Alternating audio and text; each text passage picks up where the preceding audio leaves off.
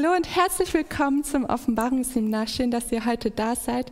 Schön, dass ihr jetzt auch live eingeschaltet habt oder euch das Video später noch anschaut. Wir wollen weiter in Offenbarung 2, Vers 9 heute studieren. Das letzte Mal hatten wir schon angefangen mit der Gemeinde Smyrna. Doch bevor wir das tun, lasst uns gemeinsam beten.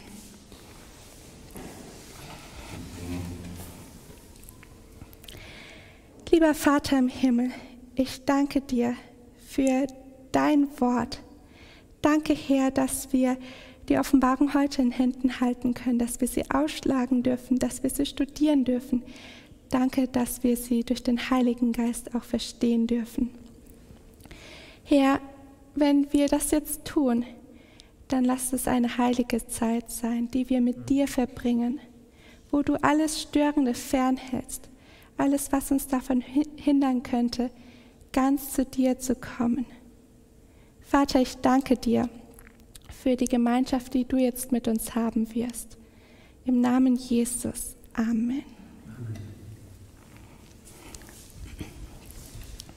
Das letzte Mal hatten wir, wie gesagt, angefangen mit Offenbarung 2, Vers 8, also die Gemeinde, das Sendschreiben an den Engel der Gemeinde von Smyrna.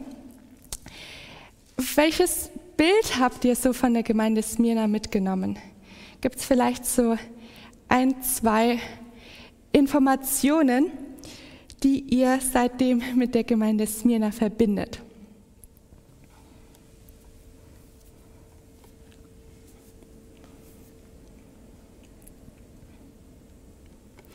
Vielleicht erinnert ihr euch, ich hatte euch so ein paar Eckdaten gegeben, ähm, dass die Gemeinde Smyrna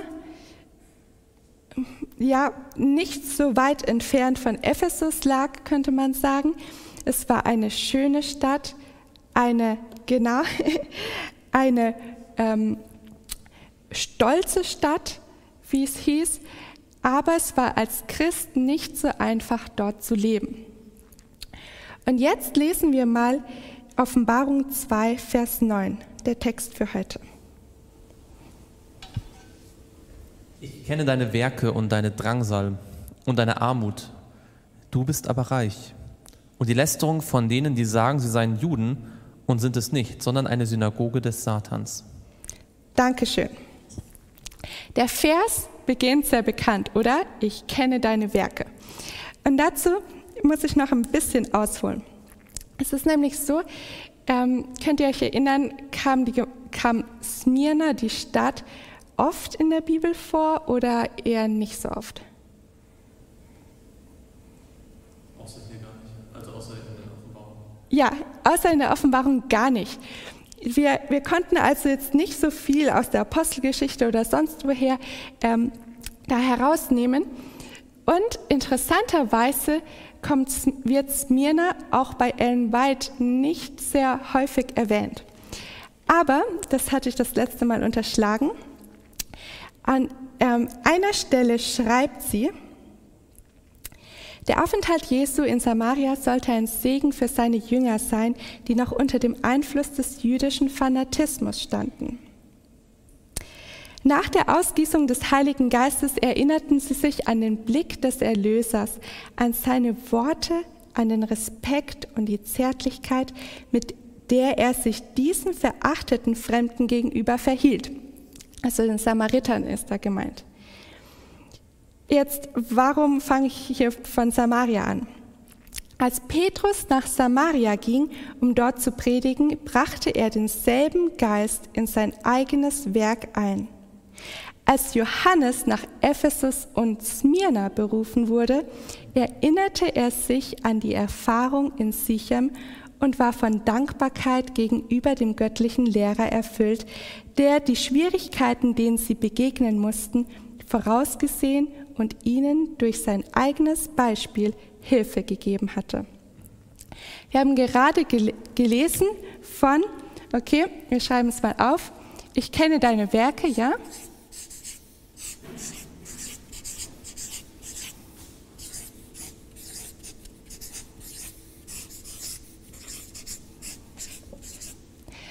kenne deine Werke, das ist eine uns bekannte Phrase, die wir schon ähm, studiert haben. Und wir haben auch gelesen von, ich kenne deine Werke und deine Drangsal und deine Armut.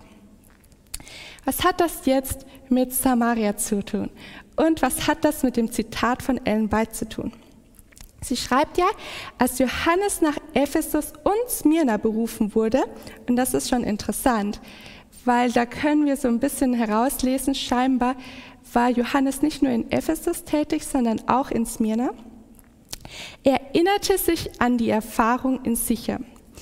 So, jetzt muss ich euch, oder ihr dürft mal raten, in welchem Zusammenhang, zu welcher Geschichte könnte Ellen White das schreiben, wenn es um Samaria ging?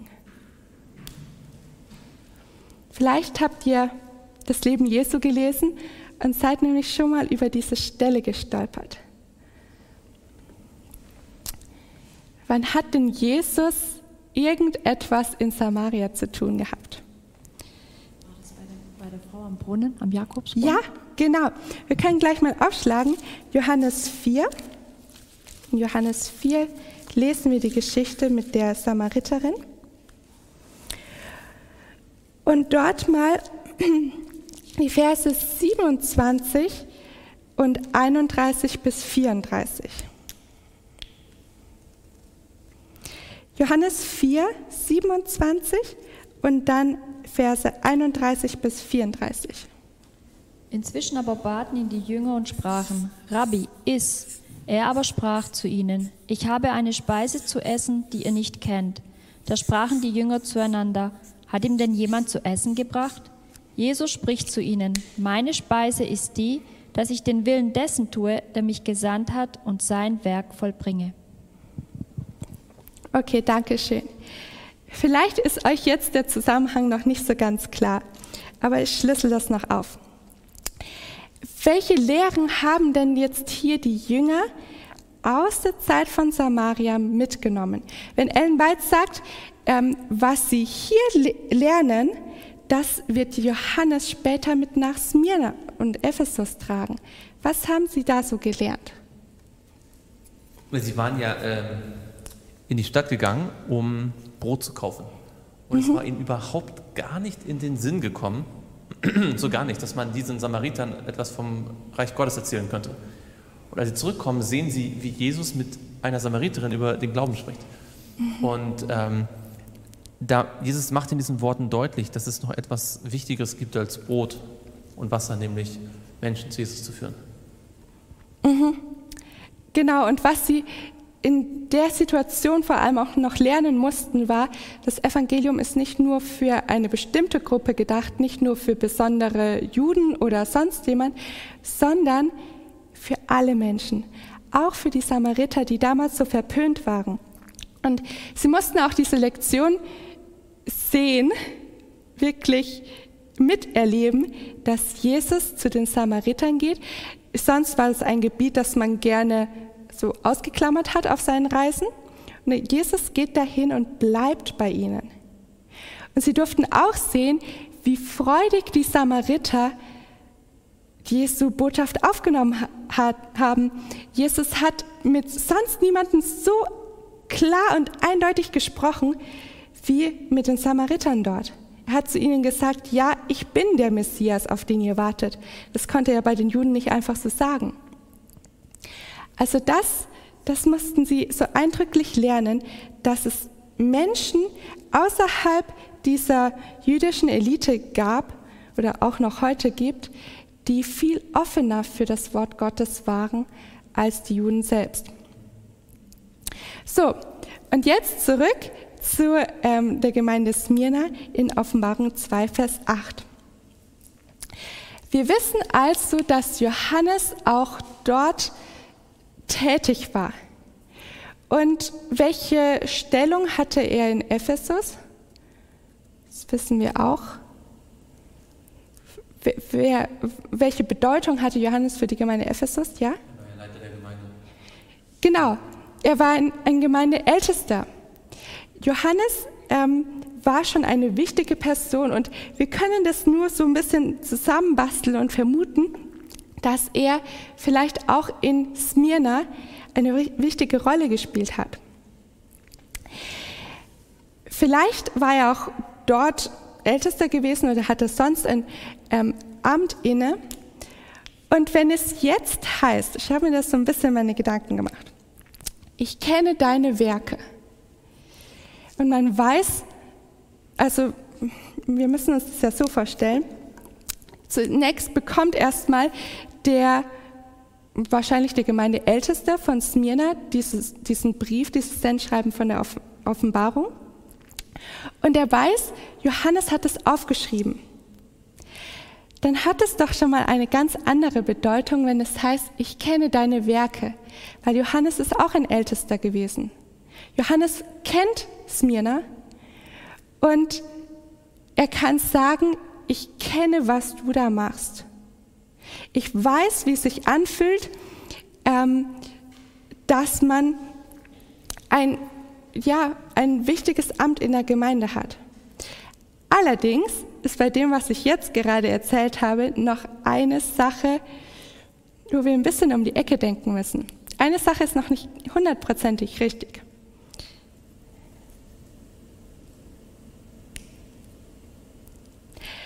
Wer sagt denn hier, ich kenne deine Werke? Jesus, nicht Johannes. Jesus sagt es. Selbst wenn es Johannes sagen würde, hätte es schon Gewicht, weil, mm, ja, weil er eben da in diesem Bereich Erfahrung hat, aber jetzt ist es Jesus, der spricht. Ich weiß nicht, ob ihr schon mal in so einer Situation wart, dass ihr vielleicht eine Aufgabe übernommen habt, die jemand vorher hatte. Oder dass ihr beraten worden seid von jemandem, der noch sich sehr viel besser auskennt auf dem Gebiet, in dem ihr gerade tätig seid. Johannes war jemand, der das hätte sagen können, und doch ist es nicht Johannes, der hier spricht, sondern Jesus. Das, ja. Aber es ist für mich interessant, ähm, dass gerade Johannes, der da schon evangelisiert hat, der, der, der, dass er jetzt auch in der Offenbarung wieder, also dass es zusammen ist, dass er jetzt nicht ein anderer Apostel ist, sondern ja. dass da wirklich Johannes auch da ist. Genau. Voll interessant. Genau, es ist Johannes, der sich auskennt. Da, da ist nochmal so eine andere, emotional nochmal eine andere Bindung da, wenn er jetzt die Offenbarung schreiben darf. Ich denke, ja, ganz genau. Das ist auch interessant, weil von, ich meine, Paulus sagte auch, es ist die Sorge um alle Gemeinden, die ihn umtreibt. Und trotzdem sind es natürlich die Gemeinden, die er persönlich gegründet hat, besucht hat, verantwortlich, wo auch besonders sein Herz dran hängt, ja, ob das jetzt die Galater sind oder, hm. oder, oder Korinth. Und für Johannes wird das genauso gewesen sein. Das heißt, als er auf Patmos ist, wird er wahrscheinlich Ephesus am meisten und auch Smyrna vermisst haben. Das sind die ersten Gemeinden, über die jetzt Gott sagt, ich kenne deine Werke. Also, wo er auch, das ist ja auch eine Botschaft an Johannes. Auch wenn du jetzt auf Patmos bist und dich nicht um die Gemeinden kümmern kannst, ich weiß alles. Es, da, da passiert nichts, was an mir vorbeigeht, sozusagen. Ja, genau. Und was ich hier eben herausdeuten möchte, ist, es hätte schon Gewicht eben, wenn Johannes das sagen würde, aber es hat noch viel mehr Gewicht, wenn Jesus sagt, ich kenne deine Werke. Wir müssen uns überlegen, der Johannes war schon lange, nicht, lange Zeit wahrscheinlich nicht mehr dort, weiß auch nicht, was jetzt aktuell da vor sich geht, aber Jesus weiß es. Das ist, Jesus ist wie der aktuellste Nachrichtensender für Johannes er kann sagen, ich weiß, was hier abgeht, ich weiß, was die Missstände sind, ich weiß, was gut läuft und dementsprechend kann Jesus auch den besten Rat geben, oder? Das ist wie, wie wenn Eltern kind, ihr Kind kennen und die können genau sagen, was das Kind braucht, wie es dem Kind geht. So, jetzt wollen wir uns aber mal ein bisschen mit dieser Drangsal beschäftigen, von der hier noch die Rede ist wenn wir zu, Johann, äh, zu Johannes, zur Offenbarung 2, Vers 9 zurückgehen. Das heißt ja, ich kenne deine Werke und ich kenne auch deine Drangsal. Da wollen wir mal 2. Korinther 1, Vers 8 dazu aufschlagen. In 2. Korinther 1, Vers 8 gibt es schon einmal Drangsal auch in dem Gebiet von der Provinz. Wo befinden wir uns? Asia. Asia, genau. 2. Korinther 1, Vers 8.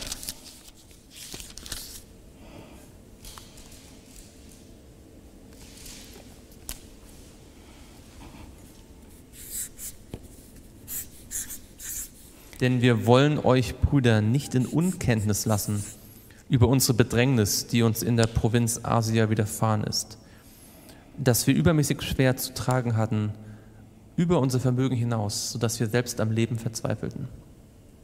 Hm. Wer hat hier schon mal etwas Schweres in der Provinz Asia mitgemacht? Wer schreibt denn hier? Paulus, ganz genau. Aber wie ist Paulus mit Trübsal, mit Bedrängnis, mit Schwierigkeiten umgegangen? Da finden wir einen Hinweis zum Beispiel in 1. Thessalonicher 3.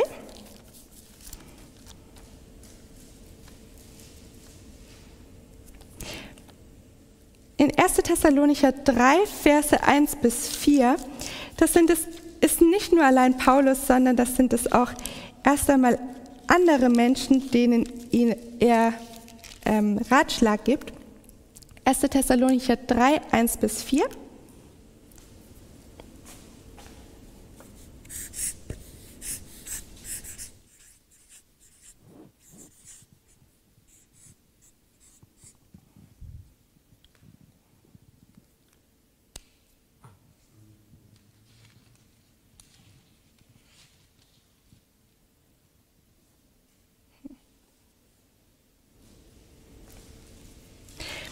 Lese mal.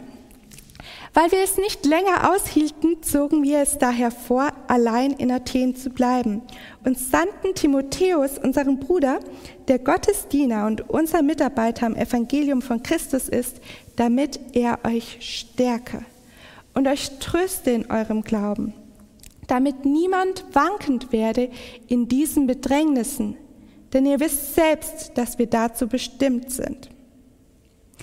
Als wir nämlich bei euch waren, sagten wir euch voraus, dass wir Bedrängnisse erleiden müssten.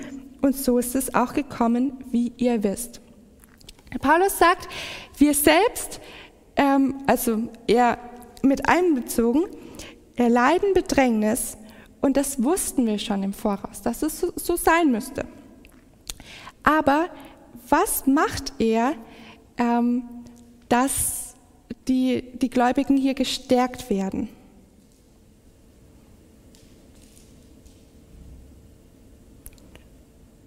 Welche Schritte hat Paulus unternommen, um die Thessalonicher zu stärken?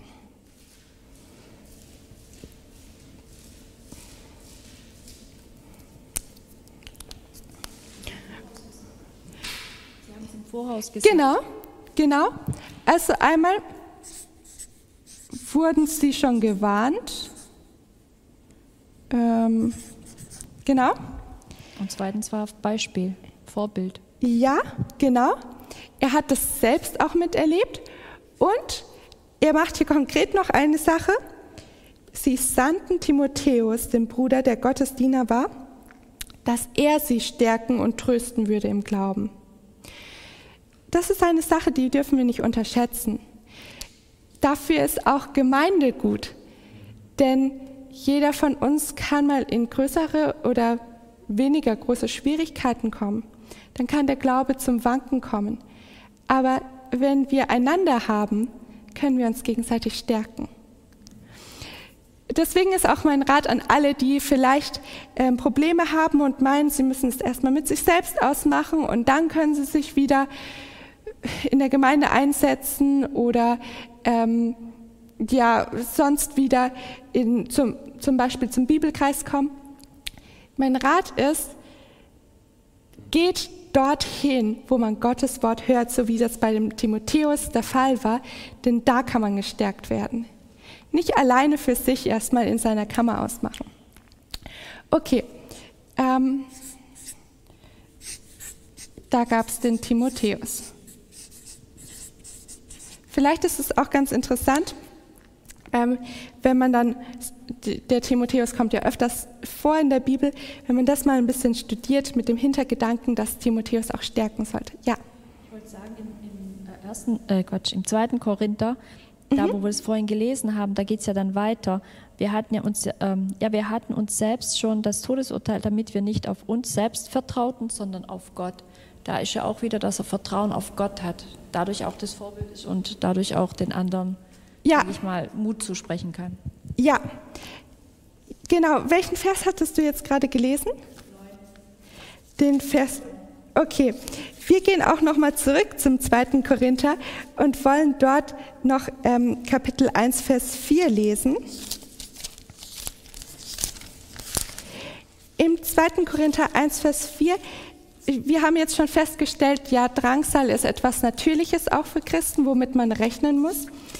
Ähm, aber da wird noch ein Grund auch angegeben, warum es denn gerade Christen trifft.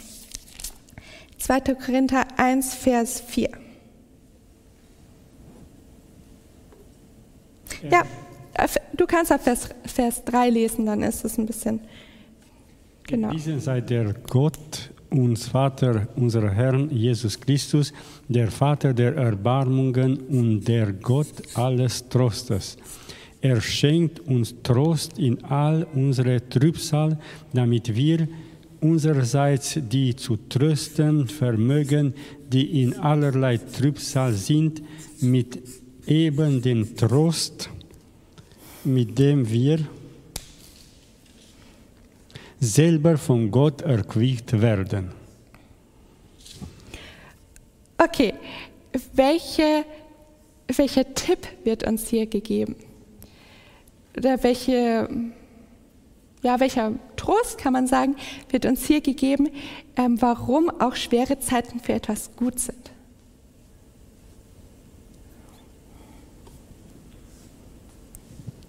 Wir haben hier so eine Art ähm, Kette des Trostes. Gott ist der Gott allen Trostes und er tröstet uns in der Bedrängnis, und zwar in allen Bedrängnissen, damit wir auch die anderen trösten können, die in allerlei Bedrängnis sind.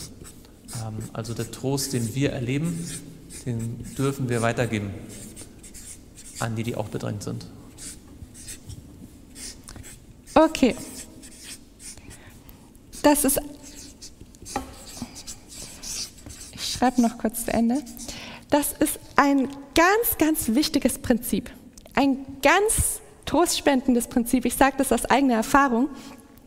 Wenn man Sachen durchmacht, dann ähm, nicht einfach nur, es, es kann verschiedene Gründe haben, warum wir in Schwierigkeiten geraten. Ganz, ganz verschiedene.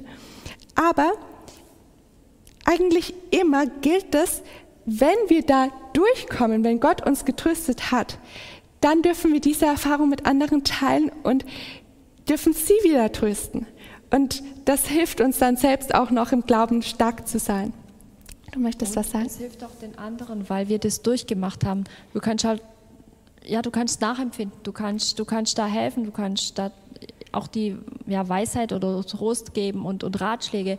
Die, wenn man das einfach nur sagt, ja, ich verstehe, aber man hat sie durchgemacht, dann ist es ganz anders, als wenn du das wirklich alles durchgemacht hast und sagst, du, ich habe es auch erlebt und man kommt heraus und wie und wo und was. Also Genau. das ist viel, viel anders. Genau, genau. Und du kannst eben, wie du sagst, auch Ratschläge geben, wie du überhaupt da durchkommst. Ja, weil es gibt andere, die stecken vielleicht in der Situation fest und sehen gar keinen Ausweg. Aber du kannst sagen, ähm, wir kommen jetzt auch gleich drauf, ich bin da schon durch und so und so kannst du es machen, du wirst auch durchkommen. Ähm, mit, einem, mit einer Person ist das auch immer der Fall. Eine Person kann uns in jeder Situation Ratschlag geben, wie wir durch Drangsal durchkommen. Wir hatten das letzt, vorletztes Mal schon. Schlag nochmal mit mir auf Johannes 16, 33. Johannes 16, 33, den können wir eigentlich auch auswendig lernen.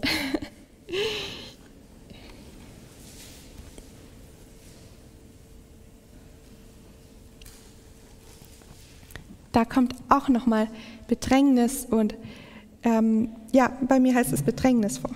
Dies habe ich zu euch geredet, damit ihr in mir Frieden habt. In der Welt habt ihr Bedrängnis, aber seid getrost, ich habe die Welt überwunden. Also wer spricht hier, wer kann uns in jeder Lebenssituation Hilfe und Ratschlag geben? Jesus. Jesus. Genau. Und Jesus, das ist das Prinzip, das wir jetzt von Paulus gehabt hatten, diese Warnung oder Voraussage. Jesus sagt auch schon, ich hab's euch schon gesagt, oder? Deshalb, oder dies habe ich zu euch geredet, damit ihr in mir Frieden habt. Hat es schon gesagt. Und wenn wir an Jesus denken, wie er überwunden hat, dann können wir auch getrost sein, wie er es hier sagt. Ähm, noch ein Text in Apostelgeschichte 14, Vers 22, der sehr bekannt ist, aber den man so leicht aus dem Blick verliert, weil man manchmal denkt, ach, warum trifft mich das jetzt oder kann, kann es nicht ein bisschen leichter gehen im Leben? In Apostelgeschichte 14, Vers 22 finden wir hier auch eine Aussage dazu. Dabei stärkten die Seelen der Jünger und ermahnten sie, unbeirrt im Glauben zu bleiben und sagten ihnen, dass wir durch viele Bedrängnisse in das Reich Gottes eingehen müssen. Okay, wie wurden hier die Brüder gestärkt? Es muss so sein, es muss so kommen, es müssen Bedrängnisse kommen und sogar viele Bedrängnisse, damit wir ins Reich Gottes kommen. Anders geht es nicht. Das klingt eigentlich ein bisschen ernüchternd, oder findet ihr nicht? So, wenn, wenn jemand gerade in einem tiefen Tal ist und sich abkämpft gegen seine Probleme, ob es jetzt finanzieller Art ist oder ob das vielleicht zwischenmenschliche Probleme sind, dann kommt jemand daher und sagt, es muss so sein. Es muss so sein, ähm, denn anders können wir nicht ähm, in das Reich Gottes eingehen. Man muss natürlich hier auch mit bedenken, der, der das sagt, der Paulus, hm. der kommt gerade zurück, der war in Derbe und davor war er gerade in Lystra und ist fast zu Tode gesteinigt worden. Ja. Also wenn der jetzt sagt, ähm, ja. ihr müsst durch Bedrängnisse gehen, dann wussten, die haben gesehen, er hat es selbst miterlebt. Er kam also nicht hm. einfach nur und hat gesagt, ja, ich habe in der Bibel gelesen, ihr müsst euch jetzt einfach dran freuen, ja? sondern die wussten aus eigener Erfahrung, Paulus hat es selbst erlebt. Und das macht, glaube ich, oft einen Unterschied, ob man aus eigener Erfahrung erzählt, was man mit Gott erlebt hat, ähm, oder ob man einfach nur rein theoretisch sagt, ja, ja, es muss halt hm. viele Bedrängnisse geben. Mhm. Weil Bedrängnis macht keinem Freude. Und wenn man das Leben von Paulus ansieht, dann merkt man, es sind viele Bedrängnisse. Und er sagt trotzdem, ähm, es ist mir alles egal, ja, Hauptsache ich gewinne Christus weil diese Freude war für ihn so wichtig und groß. Ja. Für mich war es ein Trost ähm, in, den, in, den, Bedrängnissen. Äh, in der Bibel steht ja auch, dass Gott uns nur so viel auferlegt, wie wir tragen können. Also ich habe immer gesagt, wenn, wenn Gott es zulässt, dann denkt er, ich schaffe das auch. Ja. Und ich schaffe es mit seiner genau. Hilfe. Wenn äh, es zu viel wird, dann würde, es, würde er es mir nicht zu auferlegen. Ganz genau. 1. Korinther 10, Vers 13 sagt uns genau das. Gott lässt nichts zu und prüft uns nicht über dem hinaus, was wir auch tragen können. Und das heißt, wenn umso schwerer die Prüfung, umso mehr kann uns Gott zutrauen. Genau. Ähm, lasst uns mal noch bei dem Paulus bleiben und Römer 5, dort die Verse 1 bis 5 lesen. Der Paulus, der, wie du sagst, viel durchgemacht hat. Und ich glaube auch, wir Christen müssen manchmal abgehärteter werden. Also, wenn man sich überlegt, was noch alles auf uns zukommen soll in dieser Welt, dann frage ich mich manchmal, wie können wir von heute auf morgen ähm, uns so verändern, dass wir es auch wirklich durchstehen werden. Natürlich nicht durch eigene Kraft, aber unsere Erfahrung mit Gott muss noch tiefer werden, dass nichts uns davon abhalten kann, wirklich bei ihm zu bleiben. Also Römer 5, 1 bis 5.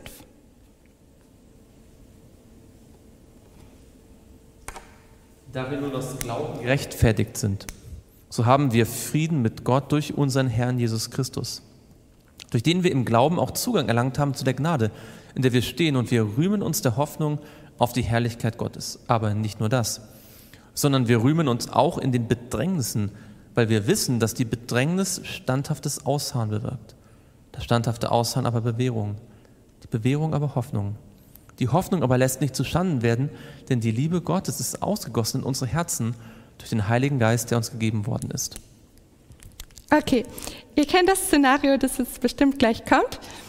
Was ist hier die Reihenfolge? Was folgt aufeinander, wenn wir jetzt wieder hier so eine Kette aufbauen? Bei Römer 5. Was kommt zuerst? So ein, Sch so ein Schaubild kreieren wollen.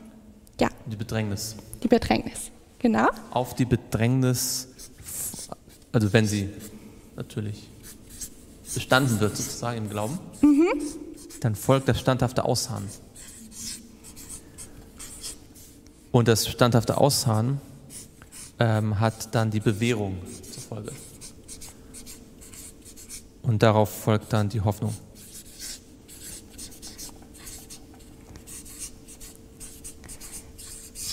Okay. Und das Interessante ist, das, was dann kommt, wird ja dann mit einem Denn eingeleitet.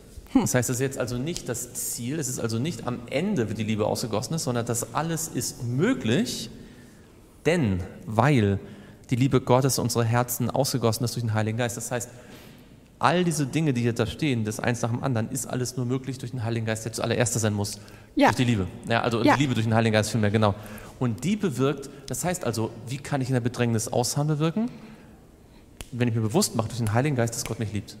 Ja, ganz genau. Und wir hatten diesen Text schon vor einiger Zeit, denn wir haben uns ja jetzt lange genug mit der Gemeinde Ephesus beschäftigt. Was hat es, an, an was hat es der Gemeinde Ephesus gemangelt? An Liebe. Und an was? In der ersten Liebe. An der ersten Liebe, genau. Und an was indirekt auch noch, weil es ging ja ähm, nicht, nur, nicht nur um die Liebe, sondern es ging ja auch um den Leuchter, ja? Aber wie konnte der Leuchter leuchten? Das Öl des Heiligen Geistes. Ja, durch den Heiligen Geist. Und hier haben wir jetzt die Verbindung. Der Heilige Geist schenkt die Liebe. Ja, das heißt, ähm, wenn jetzt auch die Gemeinde Smyrna den Rat an, die, an Ephesus annimmt, ähm, die wieder zu Jesus umzukehren, das Wirken des Heiligen Geistes zuzulassen, dann kann sie diese Liebe haben, womit dieser Ablauf dann wirklich auch gelingt. Ja, Diese, diese Verse in Römer 5 sind natürlich für uns auch von enormer Bedeutung, weil wir lesen Offenbarung 14 äh, von denen, die standhaftes Aussagen haben. Ja, hier ist das standhafte Aussagen der Heiligen. Hier sind die, welche die Gebote Gottes und den Glauben an Jesus bewahren oder den Glauben Jesu. Und die Frage ist natürlich, wie kann ich zu denen gehören, die in Offenbarung 14 in der größten Krise dann treu bleiben werden? Und eine Antwort hier in Römer 5 ist, wir werden durch Bedrängnis darauf vorbereitet. Dieses standhafte Ausharren bedeutet ja sozusagen, dass ich treu bleibe, auch unter Schwierigkeiten. Wie trainiere ich das? Gott muss Schwierigkeiten zulassen, sonst kann ich diese Treue nie entwickeln. Und ähm, das ist, glaube ich, ganz wichtig, dass wir uns bewusst machen, dass Bedrängnis in unserem Leben Gottes Mittel ist, uns auf Offenbarung 14, Vers 12 vorzubereiten. Ja, danke schön. Es gäbe jetzt noch einiges ähm, dazu zu sagen zu dieser Drangsal. Ähm, ich, ich möchte aber trotzdem noch einen, einen Punkt auch so ein bisschen wieder am Rande machen. Ich hatte das ähm, auch schon mal in der einen Predigt gesagt und ich glaube, es ist wichtig, dass wir uns das trotz, trotz allem vor Augen führen. Ähm, wir haben jetzt von der Drangsal ge gehört und geredet. Und es ist wichtig, damit zu rechnen, dass das auch auf uns zukommt. Es ist wichtig, einander zu stärken, dass wir da durchkommen. Und es ist wichtig, dass unser Glaube und vor allem, wie wir mit dem Heiligen Geist gefüllt sind, noch zunimmt. Trotzdem gibt es auch Schwierigkeiten, die wir uns selbst einbrocken. Es gibt Schwierigkeiten, die wir ähm, selbst so zu verschulden haben und die lenken uns sogar noch ab und bringen uns in größere Schwierigkeiten, ähm, als, äh, als nötig wäre. Warum, warum sage ich das? Lasst mich euch eine, wieder eine aktuelle Erfahrung erzählen. Und zwar war ich spazieren und das war schon also in der Dämmerung, die Sonne war schon fast so untergegangen. Und ich lief neben einem Maisfeld entlang, in dem es plötzlich laut krachte. Und ich dachte, was ist jetzt los? Das sind zwei Junghirsche aus dem Maisfeld rausgerannt, vor mir einfach so, so über die Straße und übers Feld. Ich weiß, wow, schöne, prächtige Tiere und dachte, naja, jetzt rennen sie vor mir weg. Aber interessanterweise sind gar nicht wirklich weggerannt. Die sind übers Feld gerannt und zwischendurch dreht sich der eine um und rennt in den anderen rein. Und der andere dreht sich um und rennt wieder so gegen ihn, dass, also dass sie mit den Köpfen zusammengestoßen sind. Und ich habe mir das eine Weile angeguckt, habe jetzt gedacht, hä, sie sind so verwirrt, das so aufgescheucht, dass sie nicht mehr wissen, wohin sie rennen. Aber tatsächlich, die haben miteinander gestritten. Die haben mich gar nicht wirklich wahrgenommen. Und was noch das Schlimmere war, ist, die sind auf eine Stra stark befahrene Straße zugerannt und waren aber trotzdem ähm, so in ihren Kampf verwickelt, dass sie nicht wirklich gemerkt haben, wo sie hinrennen. Ich habe dieses Desaster gesehen, ich habe so, ich habe zu Gott gerufen, habe gesagt, Herr, bitte lass sie nicht in ihrem Zorn umkommen. Ich renne auf die Straße zu, ich bin auch losgerannt, habe gebetet und ich wusste gar nicht, was ich machen soll. Die sind über die Straße schier gepurzelt. Und ich weiß nicht, was Gott gemacht hat, dass er eine Lücke zwischen den Autos gemacht hat, wo sie doch durchgekommen sind. Aber sie haben sich in so große Gefahr gebracht durch einen Kampf, den sie nicht hätten kämpfen brauchen. Das ist, ähm, was wir zu beachten haben, denn es gibt einen Kampf. Ja, es gibt Bedrängnis, es gibt Drangsal, mit der wir uns auseinandersetzen müssen. Aber das ist dieser, dieser Kampf, der dadurch entsteht, dass es einen großen Kampf gibt. Dadurch, dass der Satan nicht schläft. Und wenn wir aber, deswegen habe ich euch das auch erzählt, wenn wir aber ähm, uns mit Dingen abgeben, die uns Kraft rauben, die uns auch unseren Fokus äh, aus, aus der Reihe bringen, dann haben wir nicht mehr die Kraft, ähm, diesen Kampf, den Jesus für uns, für uns austragen möchte, wirklich zu bestehen. Lasst uns noch, ja, lasst uns jetzt noch zum Schluss 2. Thessalonicher 1, Vers 3 aufschlagen. Das jetzt noch kurz zum Abschluss. 2. Thessalonicher 1, und dort lese ich ab Vers 3. Seid ihr da? Okay.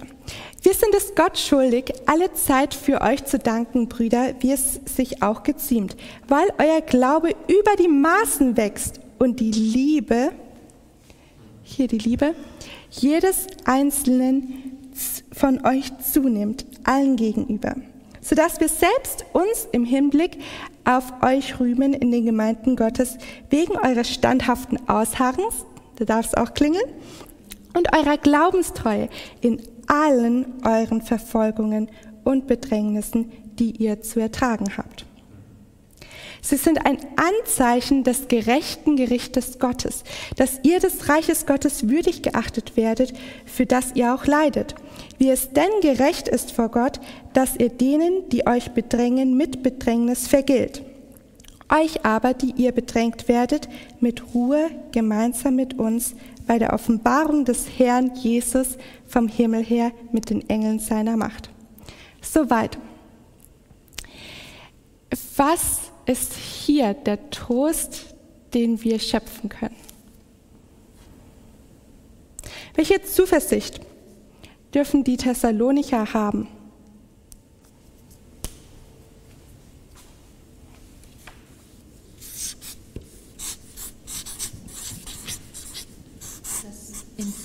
Sie sind ein Anzeichen der gerechten Gerichtes Gott, dass ihr des Reiches Gottes würdig geachtet werdet. Mhm. Okay. Ja, in dem Fall ist es wieder Bedrängnis um Jesu Willen. Ja, aber dieses gerechte Gericht Gottes, das ist, das ist noch interessant. Das ist doch diese Zuversicht, oder, die sie haben, dass Gott gerecht ist, dass Gott alles sieht, dass Gott nichts entgeht und letztendlich, selbst wenn hier auf der Erde Ungerechtigkeit uns überfällt, dann wird Gott doch alles ans Licht bringen und er wird gerecht richten. Es, heißt ja auch, er wird Vergeltung üben, ja? Und das, was darf das bei, bei den Gläubigen bewirken?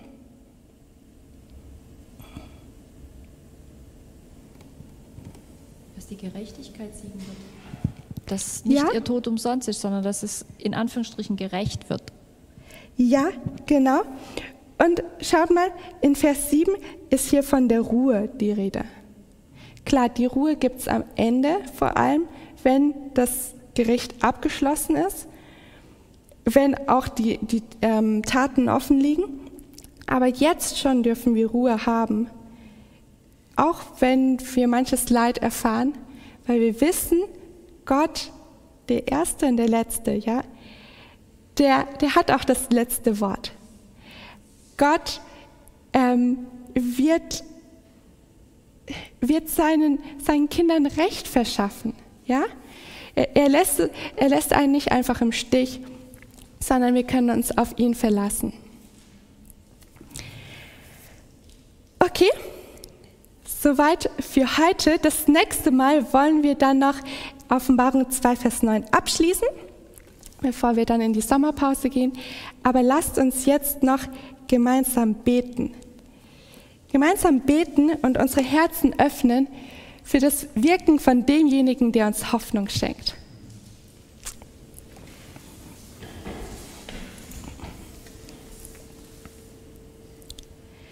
Unser Vater im Himmel, es ist so ein Reichtum und wir dürfen so dankbar sein, dich zu haben dass wir nicht selbst irgendwelche Schwierigkeiten ausstehen müssen.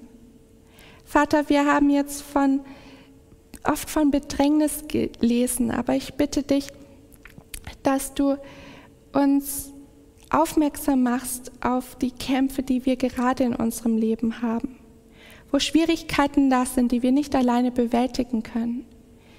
Lass uns uns bewusst werden, dass gerade jetzt es an der Zeit ist, dich noch mehr wirken zu lassen. Herr, denn du bist derjenige, der überwunden hat. Und dafür wollen wir dir Danke sein, sagen. Bitte, Herr, erringe auch du den Sieg in unserem Leben über schlechte Gewohnheiten, über schlechte Neigungen, über ähm, so manche Ungerechtigkeit, die wir vielleicht jetzt noch empfinden. Und mach uns frei davon, dass auch du, der du schon den Sieg über Satan errungen hast, in unserem Leben unser Herr und Meister sein kannst. Im Namen Jesus bitten wir darum. Amen.